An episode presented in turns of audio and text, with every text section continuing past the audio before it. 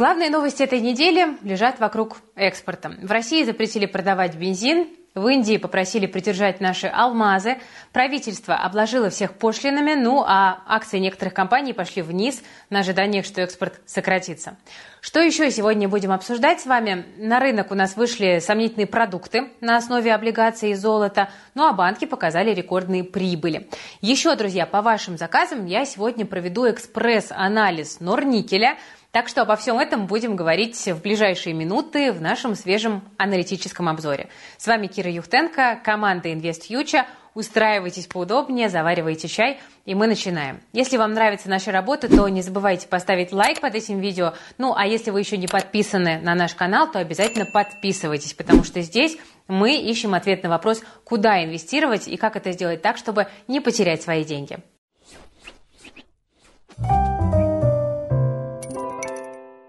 Ну что, последние недели, вот знаете, нас все дергали, как осел Шрека. Ну, когда же будет коррекция? Вот сейчас коррекция, а сейчас, а эта коррекция, вот буквально так. Уже приехали? Нет. А теперь приехали? Да. Честно? Нет. Все, кто дергал, возрадуйтесь. Вот она, ваша коррекция пришла. Рынок, конечно, заметно выдохнулся, перекрасился в красный. Давит тут и высокая ставка, и ограничения на экспорт, мы о них поговорим обязательно. Ну и, конечно, то, что рост до этого был ну слишком уж бодрым. Плюс, конечно, динамика индекса РТС нам подсказывает, что падение рубля тоже индекс очень разгоняло. Но этот драйвер, кажется, тоже потихонечку у нас на второй план уходит. Теперь, друзья, нужно быть намного более осознанными и избирательными при выборе акций, потому что расти теперь будут только хорошие фундаментальные бизнесы, ну, не считая какого-то краткосрочного там позитива на новостях и пампа. Такие бумаги нужно уметь выбирать, Нельзя брезговать фундаментальным анализом. Его время возвращается, особенно с учетом того, что компании стали открывать отчеты. Но это так, лирика. Теперь немножечко пройдемся по конкретике. Итак, друзья, в лидерах рынка на этой неделе у нас внезапно оказались э, бумаги компании «Генетика», но это, похоже, такой чисто разгон на новостях о том, что рост заболеваемостью ковидом в России растет. Из, из отраслей вообще фаворитом недели у нас стала черная металлургия, которая ориентирована больше на внутренний рынок. Это, например, Новолипецкий комбинат, Северсталь и, кстати, почему-то Мечел. В аутсайдерах э, Новороссийский порт э, и дальневосточное пароходство, про них тоже еще подальше расскажу. Еще у нас э, падал полиметалл, на открытии торгов он стрельнул, ну а потом провалился. Кроме них, вниз у нас полетели Русолова, из ритейлеров падали X5 и Озон. X5, потому что у них торгуются расписки, это всегда более высокий риск, чем просто акции. Ну а Озон из-за того, что инвесторы на коррекции выходят из бумаг без прибыли. Из банков сильнее всего у нас корректировался ВТБ, из нефтяников Роснефть и Руснефть. Ну, тут, собственно, ничего нового. Почему все ждут коррекцию? Ну, потому что на просадке можно купить то, что давно присмотрели, поэтому я говорю про упавшие бумаги. Да? Люди хотят выгодно купить акции с потенциалом роста и еще и зафиксировать хорошую дивидендную доходность, чтобы потом получать пассивный доход. В начале этого года наша команда провела такой публичный эксперимент. Я напомню, что мы собрали портфель из таких не самых очевидных бумаг. У нас была цель побольше заработать, при этом совершая минимум действий. Мы тогда закупились на примерно 300 тысяч, и этот портфель мы оставили в подписке и в плюс. Многие подписчики наши собрали себе похожие портфели на комфортную для себя сумму. Потом мы с этим портфелем вообще ничего не делали, то есть никакой ребалансировки, никаких продаж, покупок, он просто лежал. Какой результат сейчас? Это почти 65% доходности за 9 месяцев. 65% по сути пассивного дохода. При том, что, кстати, индекс Мосбиржи за этот период вырос на 40%. То есть мы его прилично обгоняем. Ну, собственно, кто успел, тот заработал, но сейчас рынок меняется, и наша команда начинает собирать новый портфель у нас в подписке и в плюс цель – получать достойный пассивный доход. И он у нас формируется по такому правилу. Мы будем закупаться на 10 тысяч рублей в месяц. Такая сумма, в принципе, многим по силам. Но если хотите там меньше инвестировать, просто можете посмотреть и выбирать те бумаги, которые покажутся вам перспективными, если покажутся. Наша команда уже начала портфель формировать, и вот сейчас на просадке как раз-таки лучшее время, чтобы присоединиться и закупиться бумагами, которые просели на выгодных условиях. Так что не отставайте. Ссылочка на подписку и в плюс. И, кстати, бонус для новичков я оставлю в описании к этому видео. Наши портфели не являются индивидуальной инвестиционной рекомендацией, но это хорошее подспорье для инвестора, и за ними стоит огромная исследовательская работа нашей команды аналитиков. Пойдем дальше и давайте вспомним, а почему рынки вообще упали. Главные новости, которые к этому привели, прилетели в среду и в четверг. Сначала Индия попросила Алросу остановиться с экспортом алмазов. Ну, мол, рынок затоварен, спрос слабоват. Если так продолжать, то цены уж слишком сильно упадут. Алроса подумала-подумала и согласилась на два месяца остановиться. Ну, а тем временем наше правительство потом временно запретило экспорт топлива из России. Есть тут немножко исключений. Это страны ЕАЭС, типа Казахстана и Армении, ну и также поставки по межправительственным соглашениям. Но в целом экспорт поставили на паузу. Еще ради стабилизации рубля правительство ввело экспортные пошлины всем, кому раньше не вводило.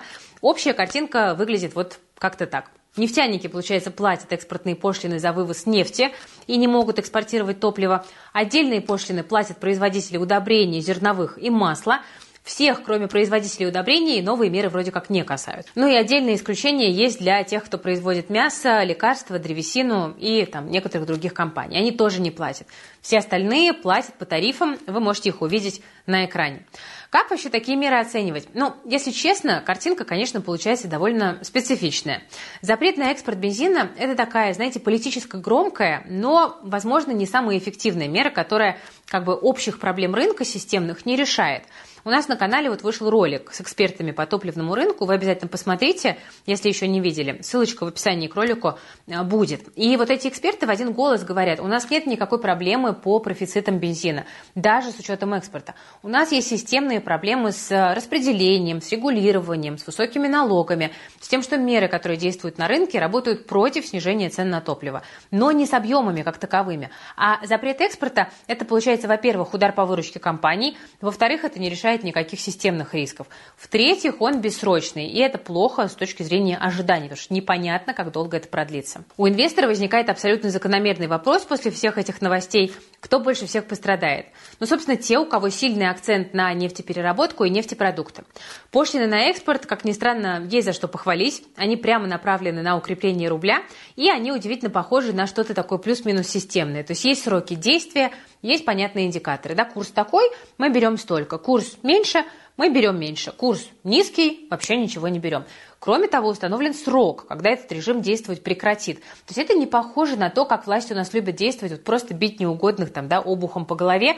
Ситуация с бензином скорее вот напоминает этот сценарий. Конечно, есть минусы, да, мы все понимаем, что компании меньше заработают, они меньше заплатят дивидендов, акции, скорее всего, пойдут в коррекцию, да, не бывает бесплатных пряников, да, курс подрастет, да, бюджет пополнится накануне раздачи пряников, но заплатят за это, конечно же, акционеры, причем в обоих случаях. Но в ситуации с пошлинами на экспорт есть понятные цели, да, вроде бы какой-то понятный временной горизонт, там, прозрачность, ну а с топливом ничего подобного. Когда государство такие шаги предпринимает, всегда есть победители и проигравшие. Ну, вот и тут, да, есть те, кого первыми пригласят на расстрел, и встает вопрос у инвестора, да, у меня как инвестора, каких бумаг сейчас точно стоит в портфеле избегать. Я не буду спойлерить, потому что об этом подробно рассказали наши ребята из команды Ивстокс. Советую свой портфель проверить на наличие вот этих акций, про которые ребята пишут, чтобы потом локти не кусать. Пост в закрепе канала висит, можете перейти по QR-коду или по ссылочке в описании. Ну и подписывайтесь, потому что это лучший телеграм-канал про акции. По мнению аналитиков компании БКС, фаворитом в этом секторе у нас является компания Северсталь. Северсталь недавно вернулась к отчетности по МСФО. Северсталь по показателям э, выручка просела на 10% год к году. А, это результат того, что высокие цены на металлы были в прошлом году, соответственно, а, это у нас и отразилось на EBITDA, EBITDA на 12% а, просел, но при этом рентабельность по EBITDA выросла на 35%. Также Северсталь увеличила свой свободный денежный поток на 1%. Суммарно дивиденды со всеми запомнившимися, можно, это будет примерно около 20%. Также, ну и плюс Северсталь, она полностью на внутреннем рынке практически сейчас ведет свой бизнес в рамках экспорта. Это где-то около 15% у Северстали и у ММК. Поэтому введение новых экспортных пошлин, которые с 1 октября правительство у нас решило вести, они покажут влияние на EBITDA ну, где-то около 1%. Дальше, друзья, на прошлой неделе я вас попросила предложить акцию на экспресс-разбор, и было очень много комментов, и многие просили разобрать Норникель. Я подумала, что э, как раз Норникель хорошо подходит, потому что вот на фоне текущих новостей возникают вопросы. Но я хочу напомнить, что это такой экспресс-разбор, а не полноценная распаковка. Что по компании? Внешние обстоятельства не очень. Норникель у нас ориентирован на экспорт. Все центробанки или держат ставки да, во всем мире, или повышают. Это, соответственно, охлаждает спрос на металлы, и поэтому мировые цены сейчас находятся не в лучшей форме. В России спрос на металлы активно растет, в мире не очень. Плюс еще не надо забывать, что российские компании сейчас продают продукцию за рубеж с дисконтом. Ну и ко всему еще летом у нас перерыв в морской навигации, поэтому традиционно поставки Норникеля летом провисают. Вот поэтому мы с вами видим в отчетах падающую выручку и ебиду. Из-за всех этих проблем компания пока что дивиденды не платит. Когда начнет, с учетом еще и новых пошлин, пока непонятно. Были надежды на промежуточные дивиденды осенью. В компании вот недавно сказали, что возврат к выплатам может произойти после выхода э, денежных потоков на, цитата, нормальную траекторию. Проекторию траекторию. Но что это за такая траектория, непонятно, никто не уточнил. Но э, стоит ли покупать бумагу с прицелом на будущее, тут, в принципе, есть аргументы «за». По последнему отчету каких-то серьезных рисков финансовой устойчивости у Норникеля нет. Инвестиционную программу порезали, но не остановили. И вполне возможно, что бумага пойдет наверх, когда притормозят ставки, да, потом пойдут вниз. Там и глобальный спрос на металлы тоже оживится. Китай, кстати, показал на этой неделе небольшое оживление в промышленности, но как бы это такая локальная история, это пока небольшой тренд. Но, опять же, да, вы должны понимать, что новые экспортные пошлины у компании часть ее пирога съедят. Так что Норникель на самом деле возлагает очень большие надежды на дивиденды. Мне хотелось бы понять, вот, что мы об этом узнаем, там, да, где-то в октябре-ноябре э, должно быть известно решение. Если дивиденды будут, это станет неплохим драйвером. Если не будет, да, или они будут слишком низкими, то, э, возможно, компания какое-то время еще не будет расти. Но глобально Нурникель – это одна из наименее пострадавших от санкций компаний. Поэтому как бы в список токсичных я бы точно ее не заносила. Вопрос просто в том, как бы, когда нам ждать роста. Возможно, он будет не так скоро, как нам хотелось бы. Вот как-то так. Напишите в комментариях, насколько вам мой ответ удовлетворителен. Ну и, конечно, накидывайте, э, какие еще компании вы хотите разобрать. В следующую субботу еще кого-нибудь для вас э, разберу. Теперь про банки. Смотрите, как показывают цифры Банка России, сектор заработал с начала года почти 2,5 триллиона рублей. До круглой цифры тут не хватило всего каких-то 100 миллиардов, ну такие сущие мелочи. А, конечно, э, приличная часть этой прибыли – это просто валютная переоценка. Но в целом, конечно, рынок э, дует банкам буквально в паруса. Да, сначала курс поменялся, теперь ставку подняли. Сбер все еще остается ужасно интересной идеей. Как-то даже скучно об этом говорить, но это пока так. Интересно, что в ЦБ рассчитывали, что банки заработают такую сумму за весь год, но им хватило всего 8 месяцев, чтобы план перевыполнить. Понятно, что как бы именно из-за курса да, прогнозы полетели в корзину, но даже если рубль пойдет наверх, доллар вниз, вряд ли мы увидим серьезные убытки. Просто прибыль будет расти медленнее. В банках тоже как бы не дураки сидят, и часть этой внезапной прибыли наверняка они в итоге зафиксируют. Еще, друзья, если помните, у нас с вами на прошлой неделе завершилось два таких больших процесса. Магнит выкупил акции, ВК ушел с лондонской биржи. Теперь закончилась еще и третья большая история. Закончился развод российского софтлайна с зарубежным Новентиком. Софтлайн будет доступен на бирже с 25 сентября.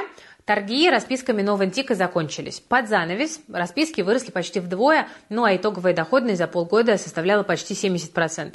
Теперь бывшие владельцы Noventiq ждут, когда на их счетах появятся акции Софтлайна. Случится это на следующей неделе. Ну а вас, дорогие подписчики, ждет распаковка этой компании у нас на YouTube-канале. Не забывайте подписываться. Из других будущих событий недели. Смотрите, что интересного нас ждет. В среду мы с вами посмотрим на данные по российскому ВВП, по безработице и по объему розничных продаж. Штаты покажут, что у них там по запасам сырой нефти. В четверг э, посмотрим на американский ВВП и послушаем Паула. В пятницу будет новая порция данных по инфляции в США и Евросоюзе. Из больших компаний в Штатах у нас отчитаются Микрон и Nike.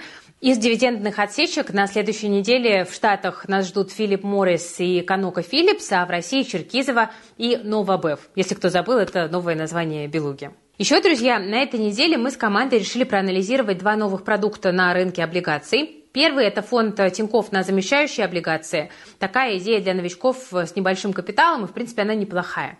Замещающие облигации очень дорогие, но ну, а в портфель их хотят к себе многие, потому что это рублевый доход, который привязан к валюте. Но Тут есть нюансы. Вот в нашем облигационном канале и в Bonds ребята этот инструмент под лупой рассмотрели, все плюсы и минусы, так что можете там почитать э, пост с разбором инструмента, чтобы нам очень сильно ролик э, не удлинять. Ссылочку тоже в описании оставлю. А еще Селигдар у нас начал собирать заявки на уже второй выпуск своих облигаций с привязкой к золоту. Зачем это Селигдару, в общем-то, понятно, потому что компания хеджирует свои валютные риски. Но Нужен ли этот инструмент инвесторам? Вот в чем вопрос. Если вот э, инвестор готов весь этот компот или винегрет рисков на себя разом принять, то, ну, наверное, можно и посмотреть на эту бумагу. Но если все-таки нет желания вот прям вот, и на мой взгляд, это довольно нужно иметь очень высокую мотивацию принять на себя все эти э, сразу риски, то, мне кажется, тогда лучше обратить внимание на какие-то отдельные инструменты. Ну, то есть, если вам хочется э, захеджироваться в валютном отношении, но есть к вашим услугам рынок замещаек, рынок э, альтернативных валют, валютные фьючерсы, то есть, это все работает. Не нужно никакие бумаги покупать для этого. А какие-то там сложные, вернее, сложные инструменты. Если вы хотите принять, э, поиграться в золото, окей, есть для этого биржевые пифы, очень ликвидные. Есть для этого акции того же Селегдара и Полюса. Есть для этого, в конце концов, физическое золото. То есть здесь тоже есть инструмент. Если вы хотите купить облигации рейтинга А+, есть тот же Селегдар обычные облигации, есть еще широкий перечень облигаций, доходность по которым сегодня довольно интересные сложились, на мой взгляд. Про какие риски Николай говорит, можете тоже в Bonds почитать. Ну и, кстати, про Stocks, пожалуйста, не забывайте, потому что на рынке сейчас жарко, и ребята стараются искать интересные идеи и на рынке акций во время коррекции. На этом у меня на сегодня, пожалуй, все. Неделька выдалась такой не особо позитивной для фондовых рынков, но, с другой стороны, сколько можно расти? Да, пора бы уже и скорректироваться, чтобы все-таки дать долгосрочным инвесторам э, немножечко докупиться. Друзья, вы смотрели Invest Future, с вами была Кира Юхтенко. Если выпуск понравился, то ставьте лайк под видео, подписывайтесь на канал Invest Future. В наших телеграм-каналах вы найдете еще больше пользы, я немножко про это сегодня упоминала. Это не реклама, просто мы действительно делаем много классного контента, который весь на ютубе не уместить. Ну и а, также ссылочка на IF Plus с нашими модельными портфелями тоже в описании. У нас там есть много всего, в том числе и обучающие материалы по фундаментальному анализу и отдельные какие-то инвест-идеи, которые мы разбираем все-все-все есть в подписке, так что подключайтесь, кому актуально. Вы смотрели Invest Future, с вами была Кира Юхтенко. Берегите, пожалуйста, себя, своих близких, свои деньги. Всем пока!